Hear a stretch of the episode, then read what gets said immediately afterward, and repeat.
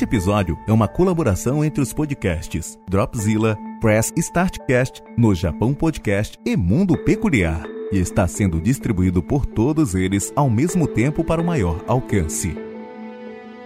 O bullying é a prática de atos de violência física ou psicológica intencionais e repetidos, cometidos por um ou mais agressores contra uma determinada vítima.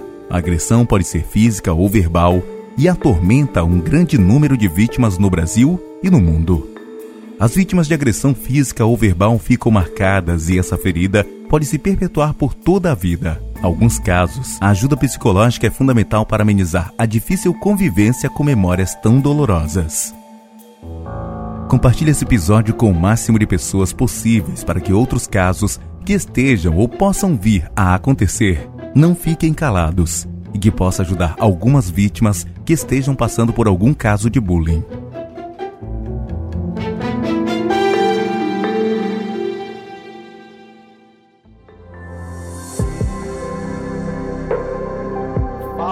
Galera, tudo bem? Bom, hoje vai ser um episódio bem diferente. Na verdade, é uma colaboração entre o Press Startcast, o no Japão, o Dropzilla e aqui o Mundo Peculiar. E a gente vai falar de um caso de bullying que chegou até a gente. Fala, Will, tudo bem? Fala Everton, tudo bem? Aqui do Press Startcast, um abraço para todo mundo e vamos aí tocar nesse assunto aí pesado. Vitor, do No Japão, tudo bem? E aí, gente, tudo bem? Aqui é o Vitor do No Japão e vamos lá, porque tem muita coisa a ser conversada aí hoje. Lane, você pode se apresentar? E aí, pessoal, tudo bem? Lane do Dropzilla Cast.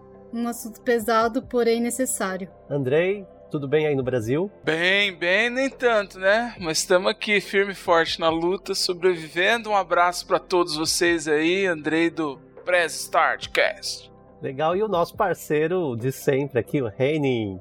Fala aí galera, beleza? É o Reni aqui do Dropzilla. Hoje tá um pouco diferente aí, mas vamos aí.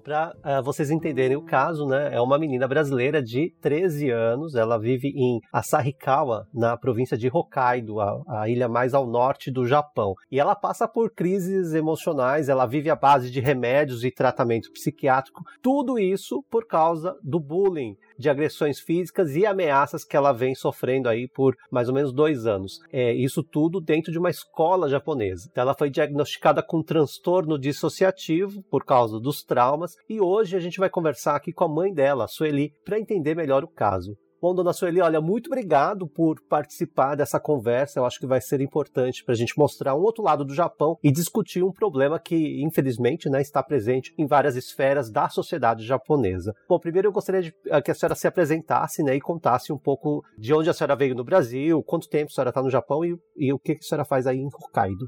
Boa tarde. Bom, meu nome é Sueli Ayumi Furuya, e eu vim e eu saí do Brasil com 22 anos e vim para o Japão, não para trabalhar, mas para conhecer a minha avó paterna. Fiquei um tempo, gostei do Japão. E o meu tio, ele perguntou se, se, se, se quer ficar no Japão, não quer fazer um arubaito, um trabalho temporário. Aí eu quero, aí eu gostei do serviço que eu fiz e permaneci aqui no Japão. E depois de dois anos eu consegui a minha nacionalidade japonesa e virei uma cidadã japonesa. E conheci meu marido, tive três filhos. Atualmente não trabalho, sou como dona de casa. O meu filho mais velho, de 24 anos, ele está em Sapporo, morando sozinho e trabalha lá. E eu tenho uma segunda filha, que tem 20 anos, e ela também estava trabalhando, mas só que, como ela também teve o bullying no ginásio também, e ela ficou doente, teve epilepsia. E ela também toma remédio. E ela estava trabalhando, né, durante um ano e meio, mas ela teve crise de, de epilepsia 11 vezes, ela teve que desistir do serviço ano passado, em agosto. E uma parte foi bom para ela ter desistido do serviço, porque o que aconteceu com a que é ter, minha terceira filha, né, doente, e eu sozinha é difícil de cuidar durante 24 horas, cuidar dela. A gente cuida dela em, turno. Ou eu durmo primeiro, ou a minha, minha filha fica tomando conta da, da irmã mais nova. E assim a gente vai trocando, né, de turno, porque até hoje não está consciente, mas ela quer sair para fora. E a gente mora perto de um rio e ela quer ir para o rio e quer se aliviar. Eu falo, como assim? Se aliviar? Ela diz que quer morrer, porque ela se sente acabada, acha feia, burra, desajeitada, não é inteligente. É tudo pensamento negativo. E antes ela nunca pensou nisso, sempre foi uma menina alegre e adora crianças pequenas, sempre brinca com as crianças da escola de dança, que tem alunos a partir de três anos até a fase adulta, então ela gosta de brincar com as crianças pequenas e essas crianças adoram a chama ela de irmã mais velha e sempre fica segurando mão, fica brincando, tomando conta deles. E sempre foi assim. Só que o que aconteceu com ela desde ano passado, né, em setembro, que o que desencadeou essa doença, então ela não não pôde dançar durante desde janeiro até até agora, até em maio. Dona Sueli, então, só aproveitando, então, uh, ah, para a gente entender a linha, né, a, a, como que aconteceu tudo isso, porque a partir de setembro que ela começou a ter reações, né, as reações físicas, mas o bullying começou bem antes, né, e aliás, para quem não sabe, né, o bullying, ele é uma prática de atos de violência física ou psicológica, né, intencionais ou repetidos, cometidos por um ou mais agressores contra uma pessoa, uma vítima, né, e isso acontece no mundo todo, e a palavra bullying vem de uma palavra, vem, vem do inglês, né, que é bully, que seria o tirano ou brutal. E então, dona Sueli, como começou? Isso foi quando e, e em que circunstâncias? Ó, começou é, as ofensas verbais, ela começou na sexta série e foi piorando quando ela entrou na primeira série de segundo grau. Quando essa suposta amiga, ela piorou nas palavras e começou a fazer ameaças com a tesouras. Antes de ameaça com a tesoura, ela puxava o cabelo, dava tapa, pisava no pé e chutava. E no início, a minha filha deveria ter respondido, mas ela não conseguia devolver a palavra. E nessa época ela contava para mim, né, que essa suposta amiga que chamava de burra, de rosto redondo, parece coquete e etc. Aí eu dei um conselho, né, tô para afastar dessa suposta amiga, mas a dizia que, como ela é uma aluna inteligente, e não é sempre que ofendia e, e, e ensinava lição para ela. Aí, mas eu fiquei preocupada e pedi para ela tomar cuidado. E depois disso ela não contou mais nada e as ameaças começou em torno de junho do ano passado e ela ficou com medo de contar porque a menina começou a ameaçar com as tesouras e dizia que se contasse para os pais que ela ia cortar o cabelo dela, que ia furar com a tesoura, etc. E além disso, ela levava chute, chutes e tapa. E quando essa menina batia, é porque ela, essa essa suposta amiga, os pais dela davam bronca por ela ter tirado uma nota baixa. Só que a nota baixa para os pais delas, se a, a menina tirasse 98, os pais dela brigavam com ela, davam bronca. E, e com essa raiva, ela sempre descontava na minha filha. Porque eu tiro nota 98, não sei porque meus pais ficam bravos. E batia na minha filha e, e ela chamava minha filha de burra. E não sei porque sua mãe não dá bronca por você tirar nota baixa, ela não reclama. E até ela me ofendia, dizendo que a sua mãe é estranha, que não tem uma cabeça boa e por aceitar uma nota baixa, que tipo de família que você vem, e jogava isso na cara dela, né? E fora que ela também foi derrubada pela escada duas vezes e tinha, ela tinha uma hematoma enorme no joelho direito que até hoje tem essa marca. E nessa época ela não contou, né? Eu perguntei, né? Como é que machucou? Ah, falei, ah não, foi, foi durante a aula de educação física. Ele, mas será que machuca assim? Eu, pensei, né? Por dentro. Mas falei, toma cuidado, né? Porque você dança e o pé é importante, né? Pra carreira. Eu falei, toma cuidado. Falei, tá bom, vou tomar cuidado. E a conversa parou, mas dia 14 de setembro, então durante quando ela estava voltando da escola, ela desmaiou na rua perto de casa. Aí veio telefonema da vizinha dizendo que tem o nome está escrito Furuia e perguntou se é sua filha. Eu falei, é sim. Aí diz que ela foi colhida pela ambulância. Aí eu fiquei desesperada. Aí foi nessa vez, nessa primeira vez que ela foi internada, que foi diagnosticada por essa doença. Não sei como é que fala em português.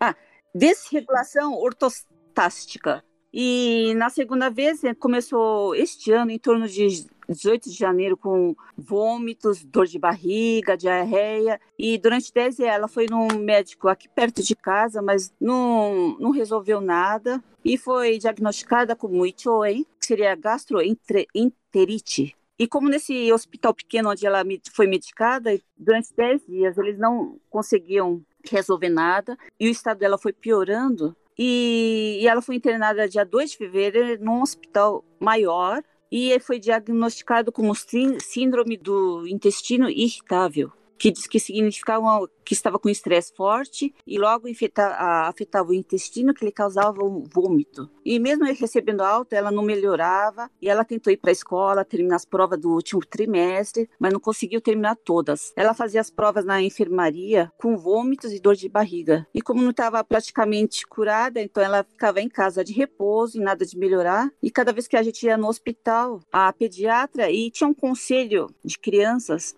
e eles descobriram pela conversa da que ela estava tendo bullying na escola. Aí a médica perguntou se não podia pedir ajuda do professor, e assim a gente foi pedir ajuda do professor. Dia 1 de março, ela foi conversar com o professor, dizendo o que estava acontecendo com ela, e como ela não tem coragem de falar com essa suposta amiga que quer, quer separar, que não quer mais amizade com ela, e pediu este favor pro professor, e ele falou que iria ajudar, que ia fazer de tudo possível para resolver, e não, não resolveu nada. Piorou mais a situação. E no dia 5, quando eu fui levar o atestado médico, pensei que ele, pensei que o professor ia dizer para mim que, que o caso estava resolvido, que não precisava mais ter amizade com essa tal suposta amiga. E não foi nada disso que ele falou, né? Diz que fez uma investigação perguntando para várias meninas de como era a amizade das duas, etc. Eu achei estranho, né, o que o professor estava falando aí, mas fiquei escutando. E ele disse que uma das alunas, que nem era amiga da minha filha, que era só uma colega da classe, disse que ouviu boatos que a minha filha estava colando ano passado numa das provas. E a conversa para afastar essa amizade com essa tal suposta amiga foi esquecida. E o, assim, o assunto principal foi esse negócio de que foi estava colando. Eles desviaram o alvo, né? Desviaram o alvo, isso passou ela de, digamos, de vítima para o vilão, digamos, do, da história, isso, né? Isso. Aí eu, eu escutei isso, falei, não, com certeza ela não colou. Aí o professor jogou na minha cara, não, mas você é a mãe. Mesmo que ela for, fosse culpada, você ia proteger a tua filha. Ele falou assim para mim. Eu falei, não, de jeito nenhum que ela não colou. Eu cheguei em casa bufando, contei pra o que estava acontecendo.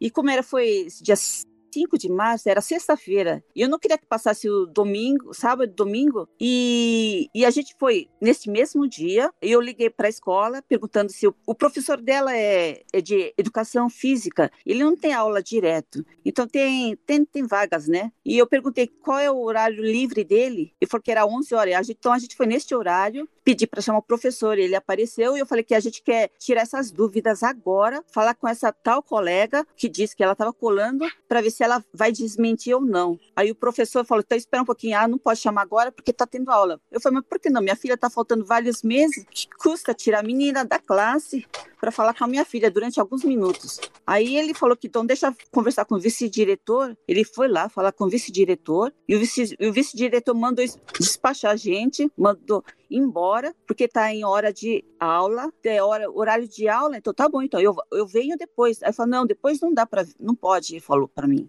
Deixa para semana que vem. O que aconteceu? A gente deixou para semana que vem. A conversa, como é que fala? Foi, foi ficando uma bola grande. Uma, uma história diferente. Cada vez que, a, que o telefone vinha, a gente perguntava, a conversa aumentava, mudava os fatos, que dava para perceber que é tudo o que eles falavam é tudo mentira. Só estava me enrolando, enrolando a minha filha.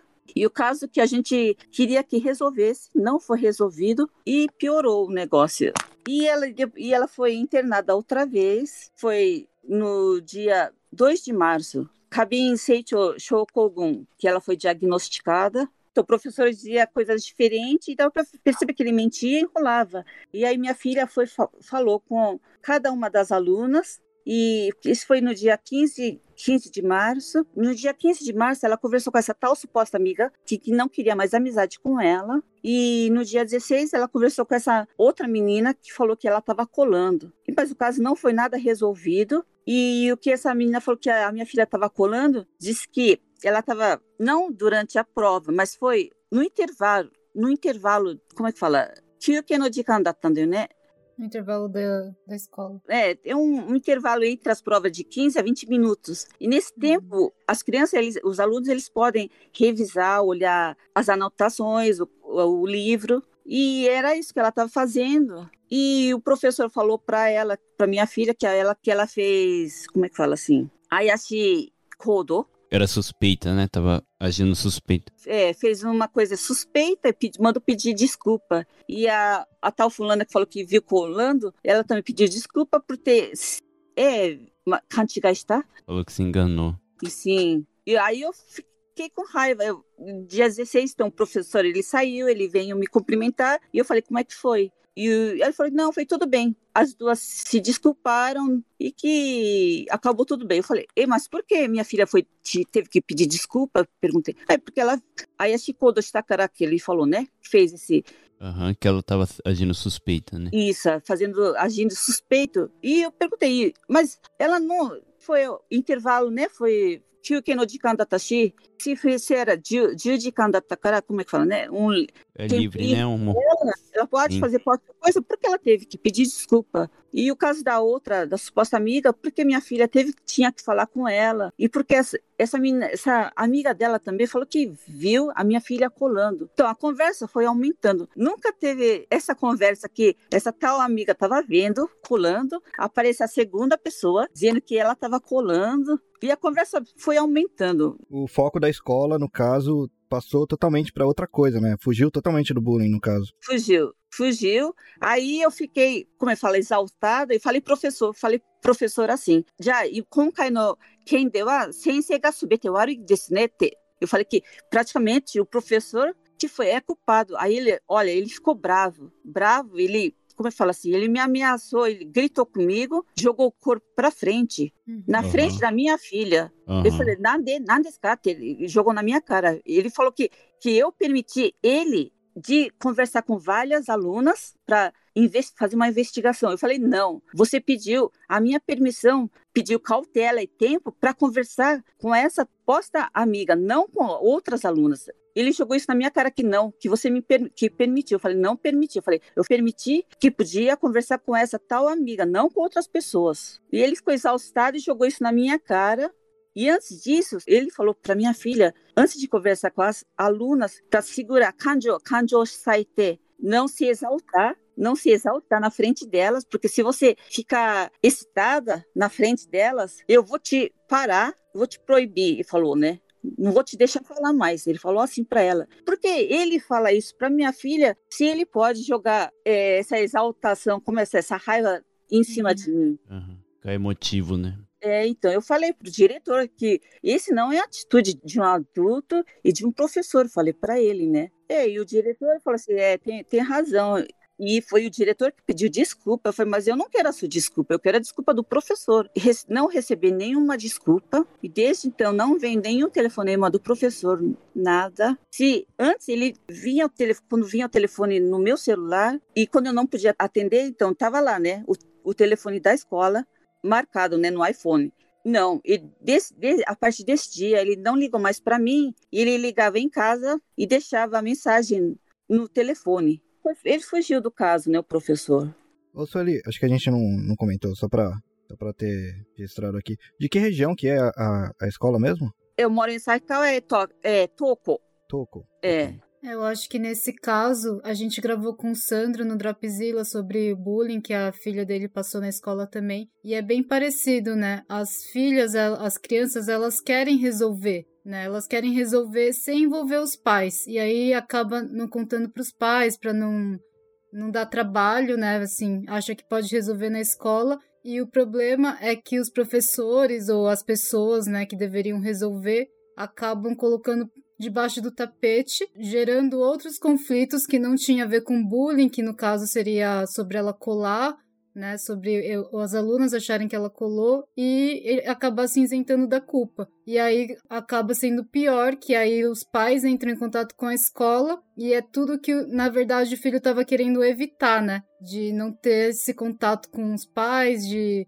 né, de dessa confusão toda. E a escola faz a, acaba fazendo essa cortina de fumaça e não volta em nenhum momento pro foco principal do problema, né? E, ô, dona Sueli, Sim. vou fazer uma pergunta. É, nesse meio tempo, né, durante a- o contato da senhora com o professor, o contato do professor com as alunas, houve o contato dos pais dessa, dessa suposta amiga? Não, não houve. Eu pedi para o diretor conversar com os pais dela. Ele disse que ia pensar disse que não, não é assim tão fácil entrar em contato. Eu, eu falei, por que não? Ele não conseguiu responder e o assunto foi deixado de lado. É, mais uma vez a escola tentando, né, esconder o que tá acontecendo. E é muito fácil de entender o que aconteceu, que a menina, a suposta amiga, né? Ela não queria sair como a errada ou ter que pedir desculpa, né? Já que ela faz o bullying, ela deve ter o ego mais assim, né? Junto com as meninas. Então ela não queria. Então ela inventou uma história e o professor quis acreditar na menina. Provavelmente ele, desde o começo, não queria. Pelo que parece, assim, ele não queria resolver, na verdade, né? Ele queria só acabar para mandar você embora acabar com o assunto para mandar você embora e falar, ah, sua filha que estava errada, então não volta mais aqui e a gente morre o assunto, né? E Talvez. foi envolvendo mais pessoas, mais pessoas, mais pessoas e acabou virando essa bola aí, né? Só causando mais problemas.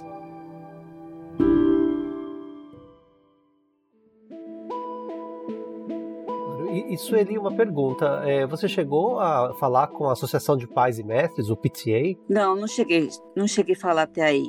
Certo. E aí, no caso, só para falar um pouco também da sua filha, né? É, é, ela teve toda essa crise. Ela, você contou que ela sempre gostou de dançar. Você poderia contar um pouco sobre essa rotina dela? Como mudou a rotina dela? Então, quando terminou as férias de inverno, então ela teve esses vários sintomas de diarreia, dor de barriga, vômito e febre. Então, desde essa final de janeiro, 18 de janeiro, até o metade de maio, ela não conseguia dançar. E durante o flashback que, ocorre com ela, nossa, é, ela tá sofrendo, né? Agora, com o remédio, ela se acalmou, mas não, não é uma vida normal que ela tá levando agora. Quando ela acorda, ó, o que que piora a situação é quando ela come. Ela perde consciência e agora ela está perdendo a memória. Perdeu a memória no, no dia 28 de maio. Foi a primeira vez que, que ocorreu que ela perdeu a memória. Não, não sabia onde estava, não sabia quem era e ela ficou. Isso começou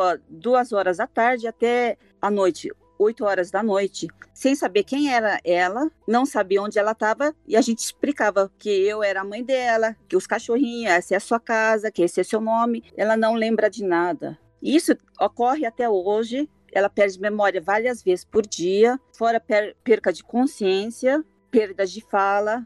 E semana passada começou a perda de visão, começa a ficar muda, a audição também. E ela fica desesperada e chora, porque não consegue falar. A primeira coisa que aconteceu foi a perda de audição, que ela falou que não estava escutando. Mas depois de um tempo ela volta. Depois de um. No começo foi o quê? Duas horas. Depois de duas horas, ela começa a escutar. Depois, no outro dia, começa a perda de visão. E tem dia que é, é tudo. Ela não consegue enxergar, não consegue falar e não consegue ouvir. E ela fica parada, sentada na, na cadeira, e a gente sabe que ela não consegue falar porque ela mostra pelo gesto que não consegue ver. Ela aponta os dedos nos olhos, na boca e na orelha. E quando ela volta a enxergar e volta tudo ao normal, ela fica consciente e diz que não aguenta mais, quer morrer. E fora que ela não, não pode, não consegue andar normalmente. Mesmo que a gente, quando a gente vai para o hospital, no supermercado, no shopping, ela só consegue dar onde ela está usando cadeira de roda. Como ela quer sair para fora, quer ir para o rio, quer se matar. E até hoje ela fala isso. Mas a melhor coisa que aconteceu que a professora de dança, ela tá apoiando a gente. E ela pode estar tá com perda de memória, perda de fala, traz ela aqui na escola e eu faço ela dançar. Quando ela dança, ela esquece de tudo, fica consciente e consegue dançar. A coisa mais estranha que acontece é quando ela termina de dançar, termina a aula, entra dentro do carro, ela desaba, desaba e perde a consciência automaticamente e perde memória. Não lembra o que que fez, não sabe onde está. E é isso que acontece todos os dias, vários dias. Dona Celi, é, te fazer uma pergunta. A, a senhora disse né, que o médico diagnosticou com, com esses síndromes, essas coisas. Sim. Foi levado em consideração é, o conhecimento da diretoria da escola? Foi, sim. Eu levei até o atestado médico. Eu falei para o diretor da escola que ela foi diagnosticada com transtorno dissociativo e o professor não, e o diretor não acredita. Eu falei que ela está tendo flashback. Esse flashback que o que o médico disse é o que aconteceu com ela, é o trauma que ela teve. Por isso que aparece essas, esses flashbacks. E o diretor não acredita, ele fala: não, não é um sonho, não é uma imaginação dela. Eu falei: não, não é. Eu levei o atestado médico, mostrei, não fala nada e não, acredita. Não acredita. Ô, ô Andrei, Oi. você que, que é dessa área, o que, que a gente pode comentar sobre isso daí? É, bom, é, primeiro assim, é um, um caso bem complexo e eu fiquei curioso aí, pois não estou no Japão, né? É, eu queria saber como que é a relação da escola com, com os alunos, se tem uma questão de hierarquia é, diferente aqui do Brasil, porque um dos pontos da, do bullying né, a ser combatido é o preparo da escola, e esse caso mostra que a escola está totalmente despreparada para lidar com isso, né? assim como em vários lugares no mundo, mas eu queria entender essa, se existe alguma diferença ou algo aí no Japão em relação a isso, não sei, cultura cultural, né, de passar esse problema para os pais. Aí vocês que têm essa experiência no Japão percebem alguma coisa desse tipo? Tem a hierarquia, com certeza, né? E é zero intimidade com os professores. Porque é assim, são 50 minutos de aula e 10 de é, intervalo, né? Entre uma aula e outra. Isso acho que varia assim de, de escola para escola. Mas assim, o professor vai. chega, entra, aí assim que o professor entra, todo mundo tem que se levantar, se curvar e falar, né, o negar estimar, por favor, sentar e começa a aula. Então já já tem isso. Aí acabou a aula, o professor só pega as coisas e já vai para a sala dos professores. Essa é a única hora que você vê o professor. E durante a aula, a não sei que o professor pergunte alguma coisa para você, você nem, nem conversa com ele. É ele falando o tempo todo, você anotando o tempo todo, acabou a aula, ele vai embora e, e acabou, sabe? Não tem esse negócio de conversar, ou você não pode nem pedir para ir no banheiro, caso você esteja muito apertado. Que ele só vai falar assim, não, não é, tem 10 minutos, espera a aula acabar. Sabe? No máximo, aí as outras crianças vão rir de você e fim. Uhum.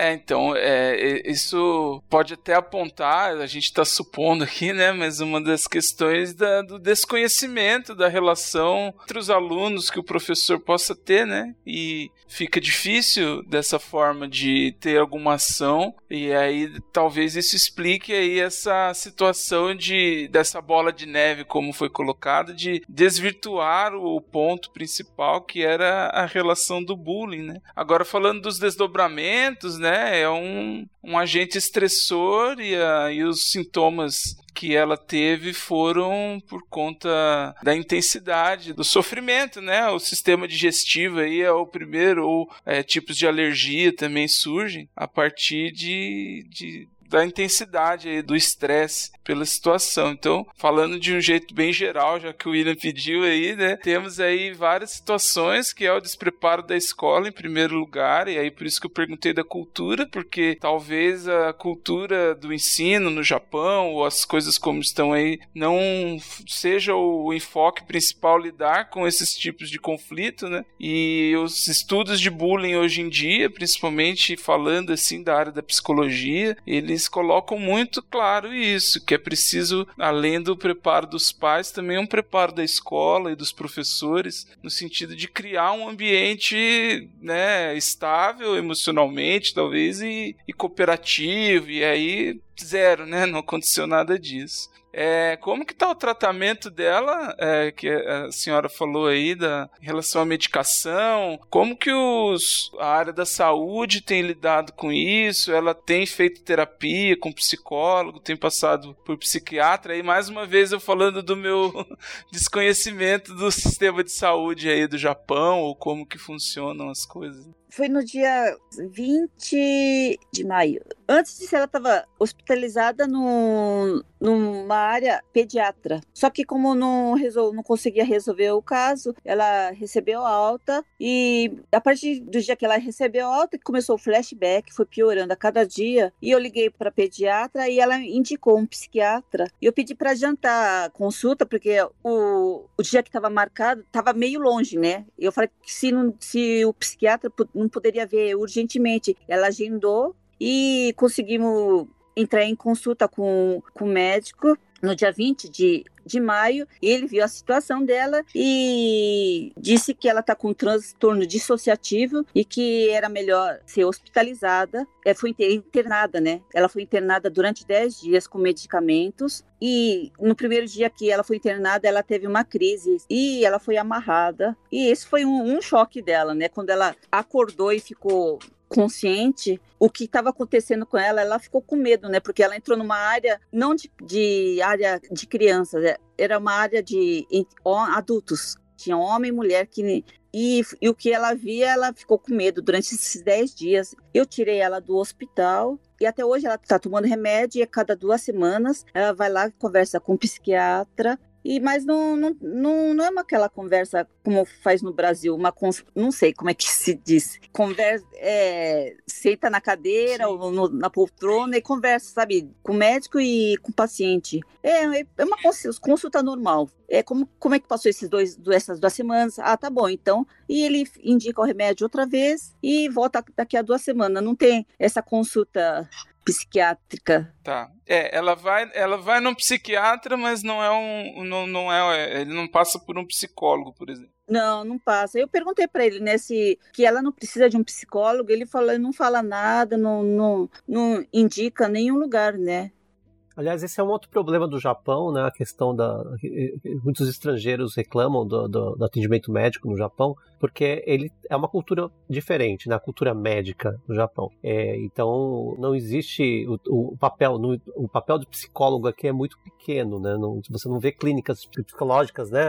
As, que você possa ir fazer uma terapia, por exemplo. Isso não é muito comum aqui. E tem profissionais que trabalham com algumas escolas, mas não é algo que está totalmente enraizado aqui na cultura japonesa, né? Então isso é um, um problema, muitas pessoas reclamam. Mesmo acontece com os médicos, né? O serviço médico. Você chega lá, o número de médicos no Japão, isso é um problema já de algum tempo, ele não é suficiente para atender toda a população. Então o que acontece, você vai numa consulta e as consultas são muito rápidas. É, você vai num dentista aqui, por exemplo, às vezes você está sentado na cadeira, do seu lado separado por uma cortina, tem outra pessoa, ele atende você, já vai para o outro e é como se fosse uma linha de, de produção, né? E normalmente é umas duas, quatro cadeiras em questão do dentista, né? Ele tá mexendo, ele só troca. Uh, pelo menos no, no, no, dentista que eu vou, ele só troca a luva e vai mexer no, no outro. E aí troca a luva, vai mexer no outro, troca a luva, volta em você. E em médico também, é, o, o, o contato Físico é praticamente zero, né, dependendo do, dos casos. Ele, ele pega o histórico do que tá, tá ali no seu prontuário, compara com o resultado de agora, te receita o, o medicamento e bola para frente, né? E aí, nesse, e aí eu tenho que falar assim, porque a gente tem médicos bons, claro, aqui no Japão tem lugares muito bons. Sim, sim. E, mas tem isso daí também muito. E eu já fui muito médico muito ruim, que já falou que eu tinha. Todo mundo fala que você tem estresse aqui. Então todo mundo te dá remédio, tudo é um estresse. E, e, eu tive um problema por dois anos e não era estresse, assim, fui em vários médicos falavam que era estresse e na verdade eu tava com um problema de tiroide, então o negócio foi ficando grave, né? E até eu descobri, a minha dica é, é procurem hospital universitário, geralmente os hospitais universitários são muito bons, porque os médicos têm, têm lá os alunos que acompanham, então eles, eles põem a mão no paciente, mede pressão, é, usam, enfim, to, os aparatos todos é, para mostrar para os alunos, né, como que tem que ser feito, na verdade. Então eu acho que os hospitais universitários são são bons aqui no Japão. Eu acabei contribuindo aí com a, com a questão do estresse, né? Já que eu não sabia da, dos diagnósticos de estresse, mas eu estava falando a partir do relato dela, né? E puxando um pouquinho a sardinha só para falar um pouco dessa questão do, do tratamento, né? E falando do ponto de vista aqui como profissional do Brasil, né? A questão da psicoterapia ela ajudaria para ela conseguir elaborar exatamente esse processo traumático, né? Ela não pode só é, não pensar nisso, é, não falar sobre isso. Então eu não sei como funciona, e aí é, é, uma questão que vocês tenham uma visão melhor, mas no o processo psicoterápico, aí tanto faz o lugar, né? Em qualquer lugar seria do mesmo jeito, faria com que ela falasse sobre isso, através aí da, dessa relação com o terapeuta, ela conseguisse elaborar de alguma forma essas questões que, que afligiram ela durante esse processo e que, nesse caso, a escola só piorou, né? Ficou ainda, como o Williams falou, transformando ela em é, agressora quando na verdade ela era vítima. E aí foi se transformando em outras questões. Mas e só a medicação também, eu não sei aí como que o médico fez, o que que ele passou. Precisa de uma coisa mais próxima mesmo, de ver como que ela está reagindo, de, de entender essas crises e não só prescrever me, é, medicação e toma para ver se melhora, com esse distanciamento que vocês estão colocando. Então, é, falando assim, a partir de um olhar né, do profissional e sobre os relatos que ela trouxe, teria que ter sim uma proximidade maior, e aí essa dificuldade que vocês colocaram do, do sistema aí. Talvez tenha, não, Everton, um sistema aí de ensino de, de uma universidade de psicologia que tem alguma clínica, talvez também, assim como a de, de médicos, pode ser que, que tenha algo desse tipo, não sei. Tem, tem, tem vários grupos, na verdade, e tem as prefeituras mesmo, eles têm atendimento psicológico, só não é muito divulgado. Isso é outra dica, né? Todas as cidades e todos os distritos no Japão, eles possuem um centro de consultas gerais referentes à educação. Então, o que geralmente se aconselha é que o, os pais procurem esse centro depois de conversar com a escola e se não resolver o problema, procurar esse centro aí de educação. E se não tiver satisfeito, né, aí sim, se o negócio ficar grave, procurar assistência, tem vários grupos, enfim. Tem um, por exemplo, do Ministério da Educação, Cultura, Esporte, Ciência e Tecnologia do Japão, que eles têm atendimento em japonês, né, 24 horas. Tem um telefone, acho que eu tenho aqui, deixa eu pegar, olha. 0570 078310. 0570 078310. É um atendimento é, voltado para casos de IDME, que é o bullying no Japão. IDME é bullying, né? Tem outro site que é o Stop IDME, que é o Stop IDME, Stop em inglês, né? S-T-O-P e tudo junto, né? I-J-I-M-E, IDME .jp é um site em japonês também criado, eh, se eu não me engano, esse é uma, uma ONG, uma NPO, que trabalha com, com casos de bullying. E a gente tem também aqui no Japão uh, grupos brasileiros, tem NPOs brasileiras, a ABC Japan, de Kanagawa, e o Sabja, né? Que também eles têm atendimento. Os dois grupos têm atendimento psicológico. É, depois a gente deixa aqui nos links, uh, na, nas descrições, né? A gente deixa os links das duas NPOs e eles fazem atendimento por telefone também. Não é atendimento psicológico, porque os, os psicólogos são brasileiros, eles não podem fazer atendimento, mas eles podem orientar.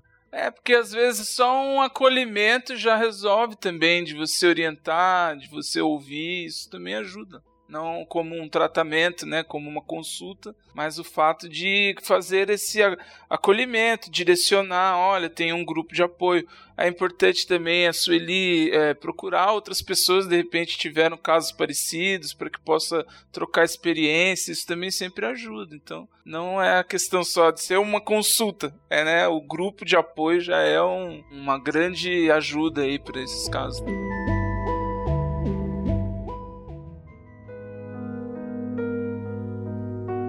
Tenho uma pergunta aqui, no caso, talvez até o Everton saiba responder melhor, assim. No Japão, aqui no Japão, a parte de bullying e a parte criminal em si, eles não separam muito bem, né? Porque a partir do momento que a pessoa ameaça com, no caso, foi com uma tesoura, não seria caso no um, um caso criminal já ou não tem essa separação por aqui?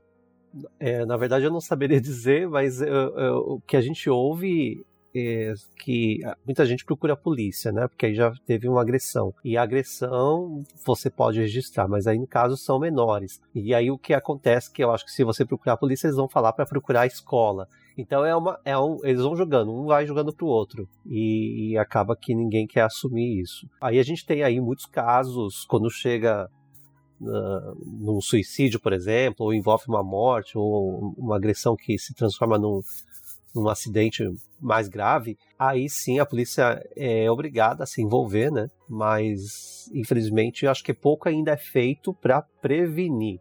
Uhum. Acho que fica uma batata quente, né? Um passando pro outro e ninguém quer resolver. E aí eu vou fazer um, um paralelo com a Olimpíada, né? A gente sempre falando de Olimpíada aqui, mas é, e vacinação também. Problema no Japão, o Japão tem um grave problema de assumir responsabilidades. Ninguém quer assumir responsabilidade. Então a gente tem aqui o caso da vacinação agora. Muitas doses sendo desperdiçadas porque o que acontece? Eles fazem tudo contado. Hoje a gente vai dar 10 doses e aí uma pessoa falta, então sobrou uma dose. Eles não têm essa, essa flexibilidade de, ah, então vamos dar vai sobrar, vai estragar, a gente vai jogar fora, então vamos dar para quem está aqui perto, vamos ligar para alguém que está aqui querendo. Não, não, não, tem isso, porque ninguém quer assumir a responsabilidade. O governo, ninguém falou, não está nas regras isso, né? Então ninguém assume responsabilidade nenhuma. E isso acontece de forma geral na sociedade japonesa. Essa falta de liderança, de você assumir, de você tomar as rédeas e, e, assumir a responsabilidade. Não, vamos fazer assim e se acontecer alguma coisa, eu sou o responsável. Ninguém quer assumir essa responsabilidade. E eu acho que é o caso aí do bullying, né? O professor não quer assumir a responsabilidade, a escola não quer assumir a responsabilidade, os pais não querem assumir, os pais não a polícia não quer assumir. Os pais, no caso da, da, da menina lá, né, que é a agressora, na verdade. É, porque eu acho que se eles, se a escola conversasse com esses pais, e eu acho que é, depende, depende muito dos pais, mas eu acho que aí eles poderiam também ter resolvido já o problema, né? Procurado a, a Sueli e conversado e pedido de desculpa. Um, eu acho que o simples fato de pedir desculpa e fazer a menina entender que aquilo que ela está fazendo é errado já resolveria o problema. É, muitas vezes os pais não sabem o que os filhos estão fazendo, né? Que eles estão praticando bullying, no caso. Geralmente Sim, não, não muitas sabe. vezes não, geralmente não. É uma dinâmica entre os alunos, né, entre os jovens. É por isso que eu falei das instâncias aí, né, é família, escola e a instituição se isentando, como o Everton falou, é, ela praticamente fala para os pais, ó, se virem aí, né, e nem sempre os pais têm condições de, de, de fazer isso. Assim como os pais da menina que agrediu podem achar que a filha é uma ótima pessoa e não fazem ideia. E ela pode ser uma ótima filha, por exemplo, mas é, eles não fazem ideia do que está acontecendo porque a, a escola aí talvez não. É preciso ter políticas mesmo, né, de, de,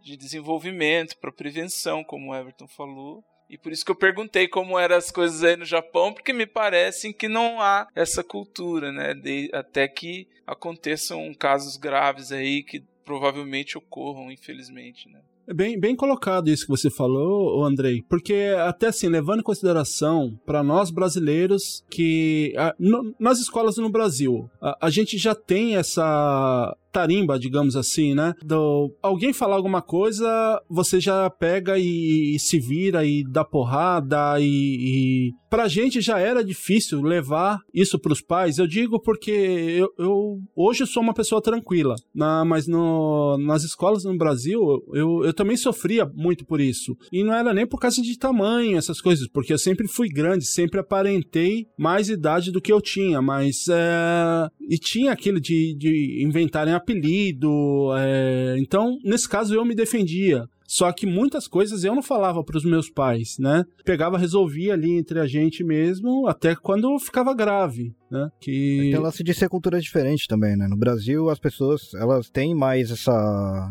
pegada na cultura de resolver ali mesmo a coisa, né? Aqui no Japão é um pouco diferente. É, isso. Era até isso que eu ia comentar. Na sala de aula é muito grupo, né? Grupinhos separados de amigos. E uma coisa que eu percebo que no Brasil acontece mais é que se acontece um problema, até as pessoas de fora que viu o que aconteceu, eles falam, né? Sim. Tipo, não, não foi bem isso. Já que no Japão ninguém se intromete. Pode ser que as pessoas ali em volta da sala viu o que aconteceu, que a filha da Sueli estava sofrendo bullying e tal, viu tudo o que aconteceu, mas ninguém falou nada para não se intrometer. Então pode ser que a, a verdade está ali no meio, só que enquanto alguém não tiver coragem de abrir a boca, nunca vão falar nada. Vai deixar por isso mesmo. Vai falar, eu não, não sou amiga dela, não conheço ela direito, eu sou da mesma sala, então não vou me intrometer, sabe? Senão vai vir para mim também um problema. E acaba acontecendo isso, né? É, volta naquilo da questão da responsabilidade. Ninguém quer assumir nenhuma responsabilidade. E também para não sofrer bullying, né? Eu acho que essa, eu não vou falar nada, porque senão eu vou ser o alvo do próximo Sim, bullying, né? Exatamente. É, né? por isso que essa questão de falar sobre a importância importante é o que o William colocou, de que ah, a gente resolvia. E aí tem muita gente que questiona e comenta: ah, no meu tempo tinha bullying, ninguém falava que era bullying. Então o termo bullying, toda essa divulgação e a teorização, digamos assim, do assunto serve para isso, porque as pessoas começam a olhar para algo que era naturalizado com um olhar diferente. Então, sempre existiu, sempre vai existir, porque é uma dinâmica comum da idade, dos relacionamentos, essa coisa. É, e aí a gente vai se aprofundar aqui, mas tem vários motivos para que isso aconteça, né? No caso da escola tem a ver aí também com a época, né, da adolescência, das manifestações que a gente tem sociais, né? Mas a divulgação, falar sobre é uma forma de prevenção, que aí, por exemplo, que vocês estão comentando que no Japão ninguém se manifesta, foge da responsabilidade ou não quer ser a próxima vítima. Se isso for divulgado, tiver uma conscientização, os próprios alunos podem, ou as pessoas, os pais, começarem a ficar mais atentos, né? Esse é o papel da, da divulgação aí. Eu queria fazer uma pergunta para a senhora, dona Sueli, que nem a gente acabou comentando, né, como a sua filha está hoje. Mas assim, como que era ela antes, né, em questão de estudo, em casa? Como que ela era aquele tipo de pessoa mais retraída? Como que era o, o dia a dia dela?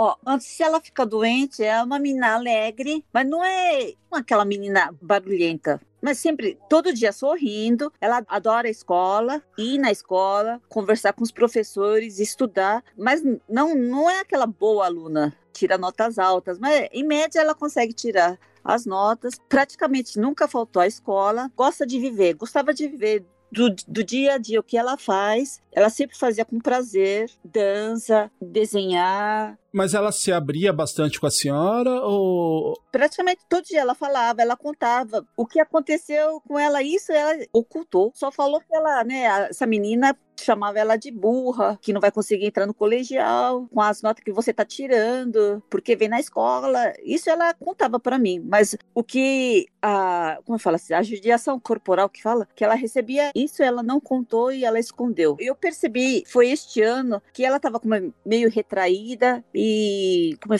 brava, pavio curto, tipo, meio pavio curto, e ela nunca foi esse tipo de pessoa, nunca foi calada, dor de cabeça diárias, nunca teve dor de cabeça cabeça. Este ano começou dor de cabeça, quer faltar escola. Hoje eu não quero ir na dança. E se eu perguntar como é que foi a escola hoje, ela falar, ah, não quero falar sobre isso. Ela nunca foi do tipo de responder. Só sei que praticamente mudou o comportamento do antes e o de agora. Está completamente diferente. Não é aquela pessoa de antigamente. Isso que me deixa chocada.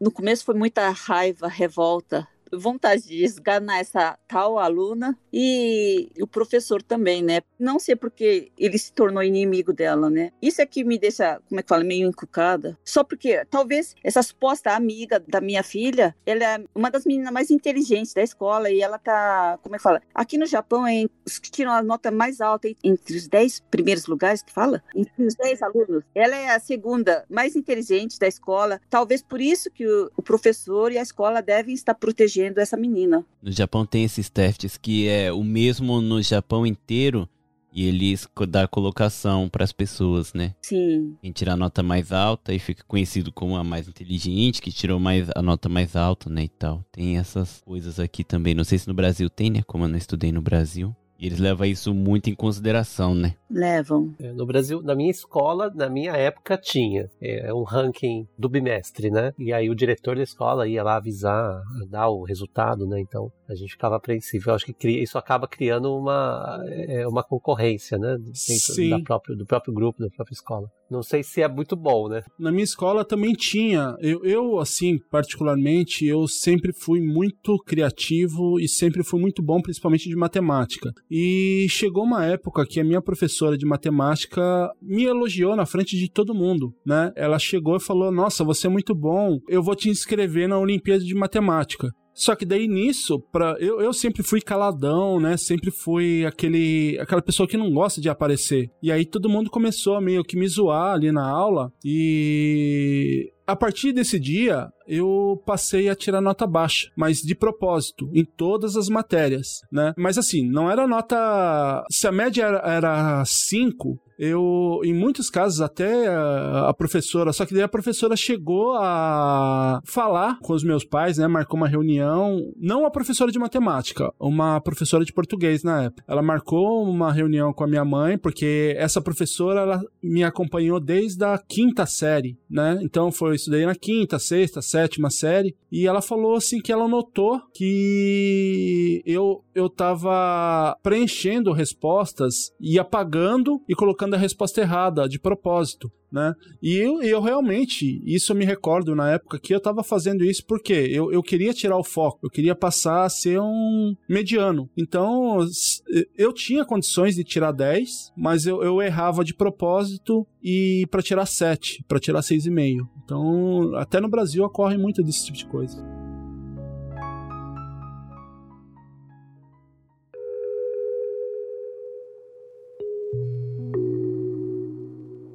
Só uma perguntinha para Sueli. Se você sabe, assim, se a escola chegou a comentar que eles conversaram com os pais das outras meninas, das que se envolveram? Não, eles não conversaram. Eu perguntei, não conversa. Então, os pais nem imaginam o que está acontecendo, não sabem nem como tá a, a sua filha, nada. Não sabem. Na verdade, nem a escola está querendo acreditar, né? É, isso mesmo. Então, dia 11 de maio, eu fui no Conselho de Educação, fui conversar, eles chamaram para a gente ir, e eu e a minha filha mais velha conversamos durante três horas o que aconteceu, e sabe o que o funcionário falou para a gente? Ele disse que o que a gente relatamos não tem validade se a vítima não falar por ela mesma. Eu mostrei o vídeo, e ele falou que esse vídeo, ela formou uma outra personagem dentro da mente dela. Eu falei, não, falei que é o flashback, ela fala o nome do professor, fala o nome da suposta amiga, o que aconteceu com ela, ela mostra, sabe? Ela, como fala assim, corporalmente, ela conta que tá focando, que o professor tá gritando com ela, ela tampa o ouvido, dizendo que escuta a voz do professor. E eu disse, eu, eu falei isso pro médico,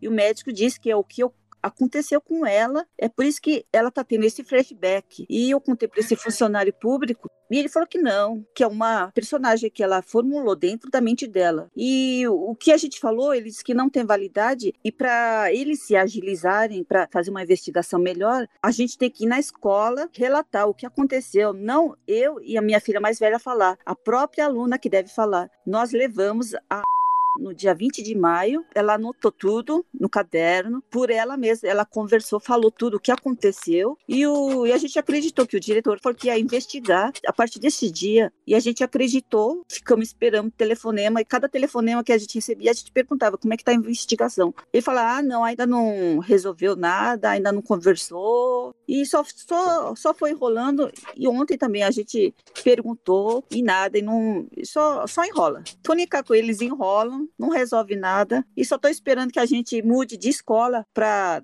como eu falo assim? Eles estão querendo ganhar no cansaço, né? Tá esperando você cansar e parar de. Vocês cogitam mudar ela de escola? Isso tem algum agravante? É, é perderia? Essa escola é boa e para outra vocês perderiam o ensino dela? Não, não. Tá em andamento ainda. Aqui no Japão tem que, na, como eu falo assim, no Conselho de Educação, para a gente transferir de escola, a gente precisa ir visitar três escolas primeiras e escolher uma dessas escolas. E não pode escolher uma escola que a gente quer ir. Primeiro, tem uma lei que precisa ir visitar as três escolas e ver qual é a melhor opção. Então a gente está em andamento e não sei qual escola que ela pode frequentar. Ela está ainda. ainda em ano letivo aí, está frequentando a escola normalmente nesse momento.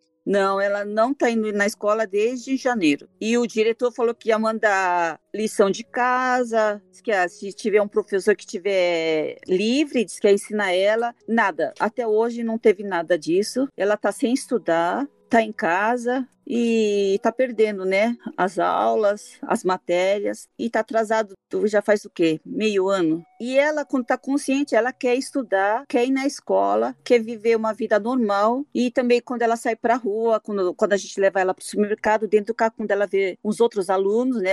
que está com uniforme, ela se sente inferiorizada, diz que porque eles estão indo na escola e por que eu não estou indo na escola. Mas ela, ela se sente injustiçada, porque ela gosta tanto de ir na escola e o que aconteceu com ela é. diz que ela está revoltada por dentro, né? Ela precisa de ajuda, né? De uma ajuda, Sim. tratamento, mas também eu acho que a escola tem que ser responsabilizada de alguma forma. Não tem nenhuma.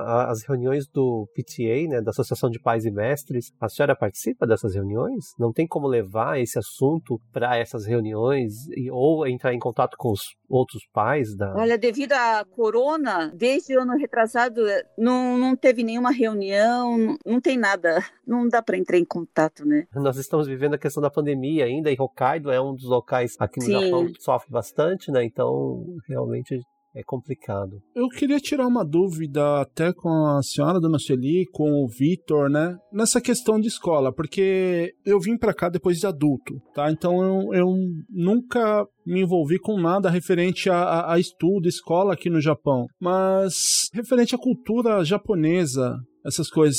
No Brasil, eu estou usando o exemplo que eu tenho. No Brasil, se acontece algum caso desse tipo, o pai ou a mãe viu que a escola não resolveu, ele vai e tenta conversar com o pai do, do aluno envolvido. Aqui no Japão, há essa possibilidade e essas coisas? Eu perguntei, né, onde eles moram, o telefone, Kodin Joho, que eles falam, que não pode ensinar devido, como é que fala em português, será? Kodin Joho. Dados pessoais não pode passar, né? Não pode passar, sem a autorização dos pais dessa garota, e eles não ensinam pra gente e não tentam. Então eu peço para entrar em contato para falar deste caso que está acontecendo e eles não respondem para mim, não dizem que vai entrar em contato, diz que vai ser é muito difícil e a conversa sempre acaba assim, que Shikatanai que não, não tem jeito como entrar em contato. Mas, Vitor, a escola não deveria entrar em contato com os pais dessa aluna que praticou o bullying? Eu falei isso pro diretor, também falei pro professor entrar em contato. Só que o, o professor e o diretor nessa época, ele, o professor mesmo falou que o que aconteceu com a ele conversou com a suposta amiga e ela disse que não, eu sou educada, que eu não fiz nada disso, que não tem conhecimento de nada. E ela mesma fala que ela é inocente. E o professor acredita na palavra dela, então ele não sabe onde ficar, se protege a e não pode ficar contra essa garota. Como é que eu falei? Fica no meio. Foi conversado, perguntado já, mas você já chegou a ameaçar se ele ia, que ia levar pra polícia tudo?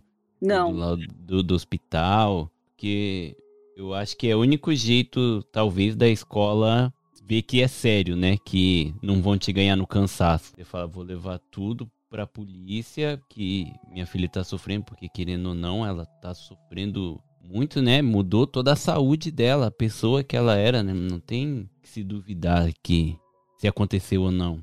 Então acho que se, será que se fala que vai levar na polícia, é, mostrar tudo que está acontecendo, eles não teriam uma outra atitude? Eu tenho vontade de fazer isso, mas o meu marido, como ele é japonês, ele diz que se eu fizer isso e se eu não tiver prova, a bomba vai cair em cima da gente e a gente não tem condições de se defender, né?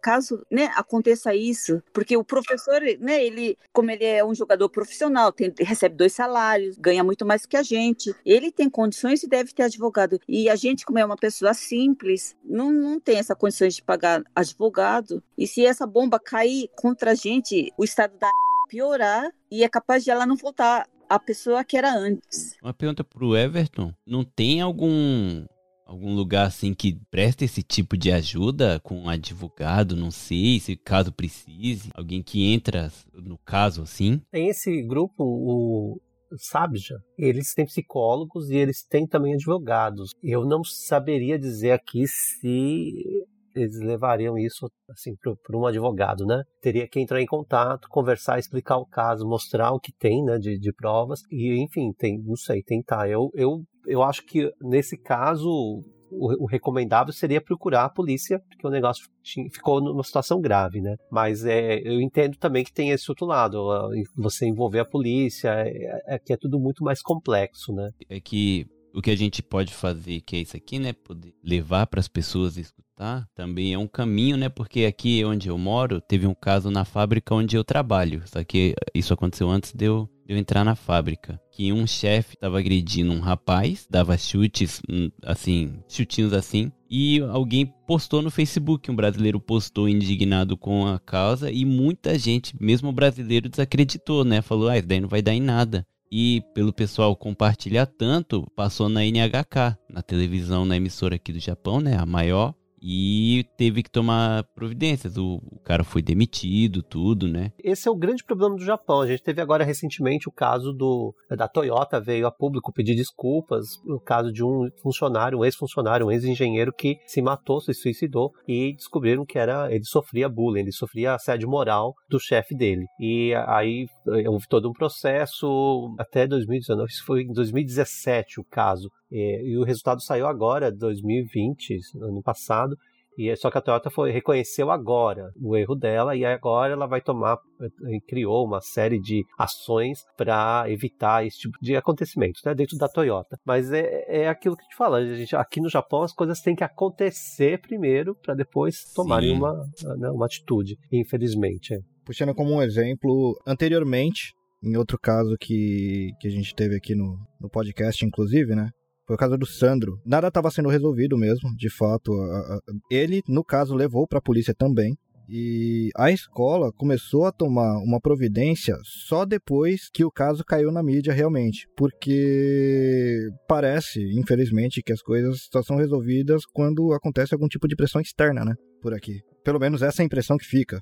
Né, porque a escola realmente só começou a tomar alguma providência em relação ao caso da filha dele, né, que estava sofrendo bullying também, depois que o caso foi publicado em alguns canais de comunicação, né, tanto aqui do Japão quanto internacionais. Né, e vamos esperar que talvez a gente consiga aí levar esse caso aí para mais pessoas. Porque isso tá bem, bem claro, né, meu? A filha da Sueli sofrendo já vai fazer um ano, né? E a escola não fazer nada, né? Tipo, tem provas, o hospital já deu, né, o laudo das doenças, cara. É difícil você ficar indignado que você fala como é que alguém, uma escola, um instituto, sabe, que deveria estar tá ali pela criança, fazendo um pouco caso, querendo, sei lá, com medo de sujar o nome da escola ou do professor só porque ele é famoso jogador, sabe? Dá vontade de falar uns palavrão aqui agora porque a gente fica indignado, né, cara? É inacreditável. Sim, a escola é responsável, na verdade, pelos alunos que eles têm. Enquanto tá lá dentro, a escola é responsável pelo que tá acontecendo, sim. Eles têm que tomar alguma responsabilidade sobre isso daí.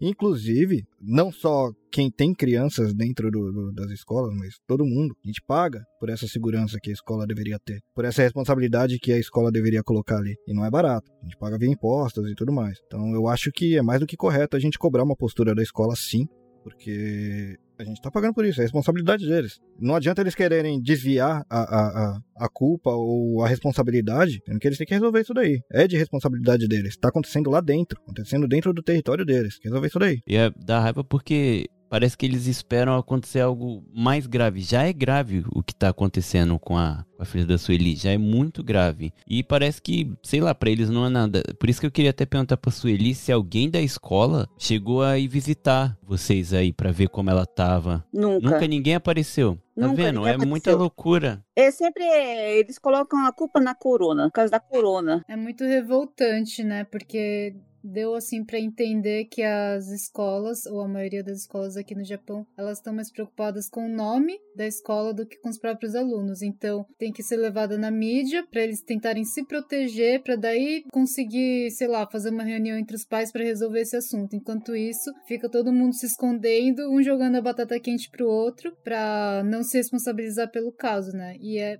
muito Revoltante mesmo. Revoltante porque poderia ser evitado, né, cara? Não precisava chegar ao ponto que chegou da menina estar tá sofrendo tanto assim, sabe? Era algo de chamar a menina, conversar e resolver, sabe? É muita, sei lá. E era um assunto simples. Era só, só o que a gente só pediu é para conversar com essa menina, para que não quer mais amizade com ela e pronto. Era Cortar só isso. o vínculo mesmo laço de vez, né? E só era só isso. Se só precisasse isso. trocar de sala, né? Se precisasse. Isso. Isso. Que fosse feito algo simples. A escola pode fazer isso. Não é obrigado a menina entrar numa sala e ficar até o final do ano. Isso. E nem ser amiga da criança até o final da, da escola, sei lá, sabe? Dona Sueli, a senhora quer falar mais alguma coisa, assim, antes da gente fazer a parte do encerramento, ou comentar mais alguma coisa? Que daí o restante a senhora pode ir na conclusão, né, no, no encerramento da senhora. Mas se a senhora quiser puxar algum outro caso, algum, alguma outra coisa, o espaço é da senhora. Eu tenho uma dúvida, se o que ela está passando, esse transtorno dissociativo, tem cura? Demora muito?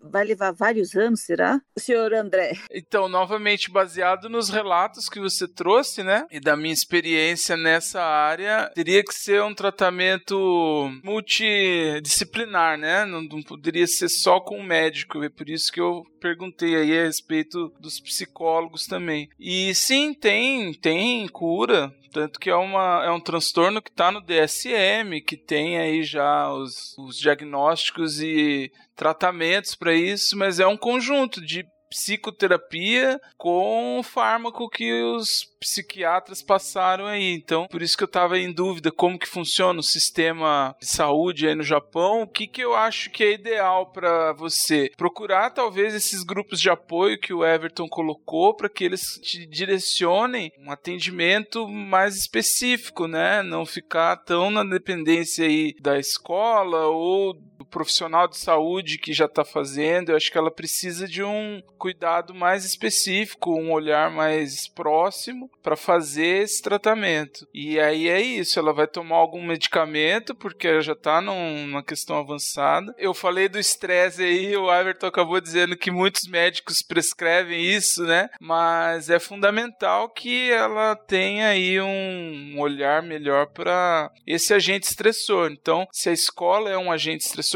perguntei se estava aí na sua pauta mudar ela de escola, porque talvez isso seja uma parte da resolução, né? Ela cortando esse agente estressor, como eu falei, ela pode apresentar aí alguma melhora e, claro, as outras coisas que você colocou que ela gosta de fazer também precisam estar inseridas na recuperação, no tratamento. Então, se ela gosta de dançar, de se expressar, ela precisa explorar isso também para não sucumbir à doença, né? Então, estimular ela a se comunicar, a, a, a conversar, a falar, a se expressar e aí, claro, de acordo com o que os profissionais envolvidos aí vão direcionar. Tô falando a partir do meu olhar sobre o que foi relatado, mas sim, tem cura. O problema que é, vocês precisam ficar atentos agora é o, as decorrências, né? Se vão se agravando esses sintomas. Então, o quanto antes vocês conseguirem procurar uma ajuda para que esses sintomas não se agravem, melhor. E eu acho que ela tem sim como se recuperar. Não vamos pensar positivo aí e, e acho que vai dar tudo certo. Muito obrigada. A gente já está quase encerrando. Eu queria só fazer mais uma pergunta, dona Celi. Como que é, é em relação a ela, a, ao idioma? Ela se comunica só em japonês? Ela entende, consegue se expressar em português? Só em japonês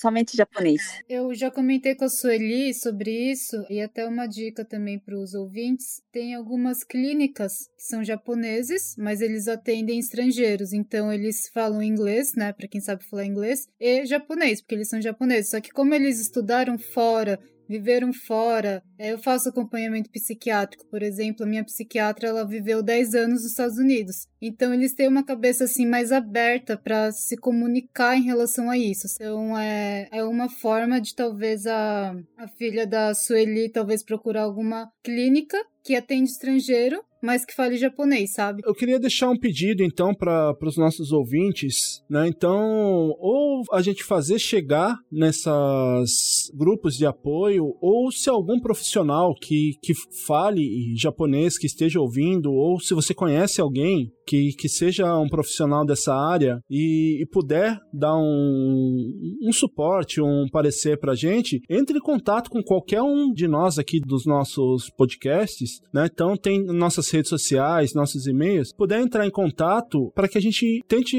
arrumar uma forma de ajudar a dona Sueli. Arigatou gozaimasu.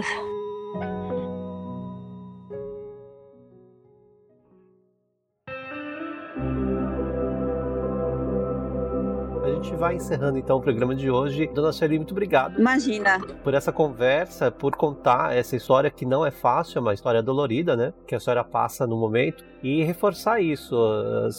Pode ser que outras pessoas que estejam nos ouvindo também estejam passando por casos parecidos, né? Então, é, entre em contato com a gente ou divulgue, participe de conversas, porque eu acho que é importante a gente conversar, porque quando você conversa, as coisas podem acontecer, né? A gente pode tentar de alguma forma resolver o problema. A senhora gostaria de deixar algum recado, alguma mensagem para os nossos ouvintes? Olha, eu quero agradecer a todo mundo participar dessa conversa de hoje e também quero agradecer principalmente para o Sandro Kimura-san, que ele me apresentou a Ana Paula, Leine Agata e graças a Ana Paula, eu também conheci o Marcelo Salai, que ele também está me apoiando bastante. E agradeço a todos do podcast, do, do doutor André também. E eu não lembro o restante, mas agradeço a todo mundo de coração, que não é só eu que estou sofrendo e que nesse mundo que tem muita gente que querem me ajudar, eu agradeço de coração. Obrigado, Sueli. Olha, aqui espero que dê tudo certo para a senhora. Will, você quer eh, deixar algumas considerações finais? Eu gostaria, primeiramente, de agradecer a todos que ouviram eh, esse episódio,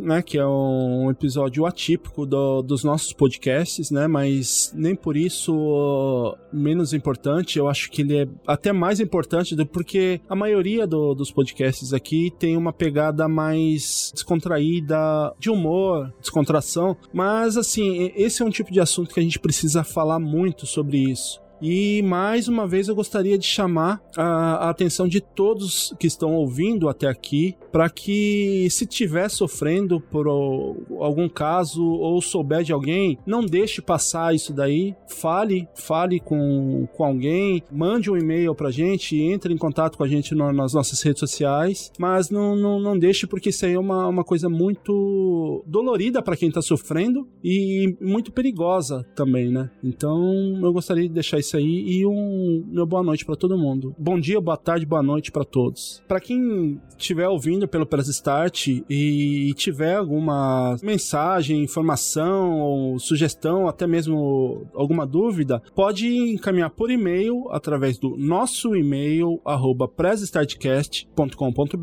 ou através das nossas redes sociais, tanto Instagram quanto Facebook, é Press Startcast Oficial. E eu também gostaria de deixar né, em nome de todos os podcasts que estão aqui hoje, deixar o espaço aberto também para se alguém do consulado ou algum profissional que queira falar sobre isso, pode entrar em contato com a gente também, que o espaço ele tá aberto em qualquer um dos podcasts, tá? Então é só entrar em contato com a gente, alguém do consulado, do, da imigração, qualquer órgão que queira falar sobre isso e que possa também esclarecer uh, o que a gente deva fazer, que o espaço ele está aberto aberto aqui para que todos entrem em contato. Lane? Bom, as minhas considerações finais é agradecer todo mundo por essa participação. É bem legal a gente juntar todos os podcasts para falar sobre um assunto necessário. Sobre o bullying, a gente tem que falar mais sobre isso, a gente tem que discutir esse assunto, a gente não pode se intimidar com assuntos psicológicos, com assuntos que antigamente era que nem o Andrei falou, muita gente fala, ah, na minha época todo mundo sofria bullying, isso era uma coisa normal, mas a gente está em 2021 e as coisas mudam para melhor, as pessoas abrem mais a cabeça para entender esse assunto e são crianças e até mesmo adultos que passam por situações de bullying que não precisariam estar passando por isso se a gente falasse mais sobre isso e normalizasse mais para que essas coisas não acontecessem. E para quem tem alguma sugestão, é, alguma é, ajuda que possa ajudar a Sueli. O nosso contato no Dropzilla Cast é a gente tá como Dropzilla Cast no Instagram, Facebook e Twitter. É só mandar uma mensagem lá pra gente que a gente responde. Vitor, suas considerações finais? Obrigado aí ter chamado, eu queria ter participado desse episódio justamente para conversar sobre isso, porque hoje eu sou pai também e eu queria deixar um pedido para as pessoas que ouviu. Se você conhece alguém que passa por isso, ajuda, porque os pais também não merecem lutar essa luta aí sozinho, né? Muitas vezes é doloroso para a gente ver filhos nessa situação e às vezes a gente fica sem força, então um apoio é das pessoas em volta é sempre muito bem recebido, né? E saber que não tá sozinho é muito bom e eu queria ter, eu quis fazer parte desse episódio justamente por isso também e dizer para para Sueli e todo mundo que estiver escutando, estiver talvez passando por isso, se precisar de ajuda, estamos todos aqui para ajudar no que for nosso alcance, né? A gente vai querer tá ajudando. E é isso. É difícil. No final fiquei um pouco emotivo assim, ainda tô fico com essa raiva, né? Mas é o maior barulho a gente puder fazer e resolver isso, né? Para resolver esse caso que a Sueli tá passando, mas também outros e mostrar para o Japão inteiro aí ou talvez o mundo que isso não vai ficar por isso, né? E não acabar com só o, o bullying com os estrangeiros, mas com todo mundo, né? Pra gente tentar acabar com isso, talvez mudar o sistema de alguma forma, né? Talvez seja sonhar muito, mas a gente tá aí para lutar, né? De pequenos passos a gente chega lá no nosso objetivo. Então é isso, muito obrigado e é, qualquer coisa que se você tiver alguma coisa aí que pode estar ajudando, manda mensagem pra gente. Eu fico mais ativo no Instagram, que é no Japão Podcast, então qualquer coisa pode enviar lá pra gente. Vai ser muito bem recebido. E é isso, obrigado. Um abraço a todos. Cana, obrigado, Vitor. Andrei? Opa, eu agradeço também aí o convite para participar, né? Eu sempre brinco com os meninos e quem escuta o Press Start já deve ter escutado eu falando isso, né? Quem ouve o Press Start já deve ter é, percebido que eu não gosto de me assumir como psicólogo para poder falar coisas aleatórias e não levar tão a sério algumas questões, mas nesse caso de hoje não tem jeito, né? É um dever ético e moral como cidadão me posicionar aqui, talvez poder esclarecer algumas questões de acordo com as minhas experiências e acho que tudo já já foi falado, né? Só reforçar mesmo a importância de falarmos sobre, não levarmos como a Lene disse essa questão de que ah, antigamente isso acontecia eu sobrevivi e talvez o pensamento de que os tempos estão mudando e falar sobre essas questões, trazer à tona, divulgar, é, possa ajudar as pessoas a justamente não se omitir, né? E esse já é um efeito bom, porque a gente está aqui falando sobre isso a partir já dessa mudança, né? Das divulgações, desse assunto sendo tratado aí nas mídias e, e, na nossa vida em geral. Então, obrigado a todos e para mim é sempre um aprendizado também, porque vocês estão aí no Japão, então hoje eu já aprendi mais um pouco como é a instituição, como que a escola funciona, como são as questões aí também de relacionamentos entre professores, alunos e enfim, o que vocês precisarem, estou à disposição, tá bom? Um abraço a todos. Bacana, obrigado, Andrei. Reine, suas considerações finais. Beleza. Galera, para quem ouviu até aqui, primeiro eu quero agradecer muito mesmo e também quero pedir para que vocês compartilhem o máximo possível, porque quanto mais pessoas estiverem sabendo o que está acontecendo, mais pessoas que estejam passando por isso podem tomar coragem também de denunciar, né? Porque jogar o problema para debaixo do tapete você nunca resolve, né? Eu acho que o primeiro passo para você resolver um problema, primeiro é assumir que existe o problema, né?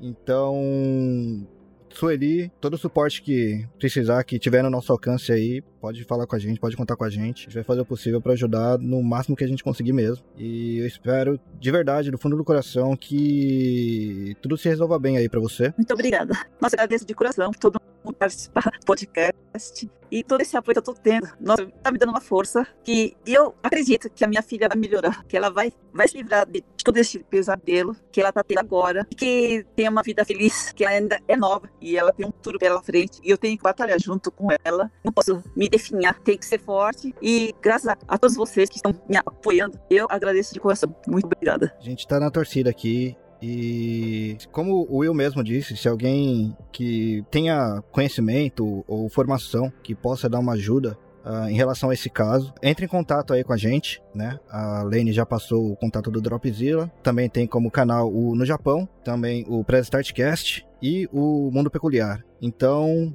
por qualquer canal aí que vocês entrarem em contato, a gente vai repassar para Dona Sueli o que for preciso aí para ajudar. E é isso. Obrigado, galera. Até mais. Obrigado, Reni. Eu acredito, eu sou um otimista, né? Eu acredito muito no ser humano, ainda acredito. E uma coisa que eu sempre digo é que a gente não pode alimentar energias ou sentimentos negativos. Eu acordo todo dia e peço a Deus para que eu seja melhor a cada dia, um pouquinho. Hoje eu vou ser um pouquinho melhor. E eu acho que é esse sentimento que a gente tem que distribuir para as pessoas, porque aí a gente acaba o mal, corta o mal pela raiz, né? De qualquer forma é muito importante discutir, falar. Então vocês, todo mundo já comentou aqui, mas se vocês tiverem algum, quiserem compartilhar alguma coisa ou quiserem contar alguma história, entre em contato com a gente nas minhas redes sociais, no Twitter é @tobassi, aqui no Instagram é etobassi ou no meu Facebook Everton Tobassi. E é isso aí, por hoje é, é isso, né? Valeu, galera. Muito obrigado, Sueli, novamente. Imagina, muito obrigado a todos. E conte conosco. Arigatou gozaimasu.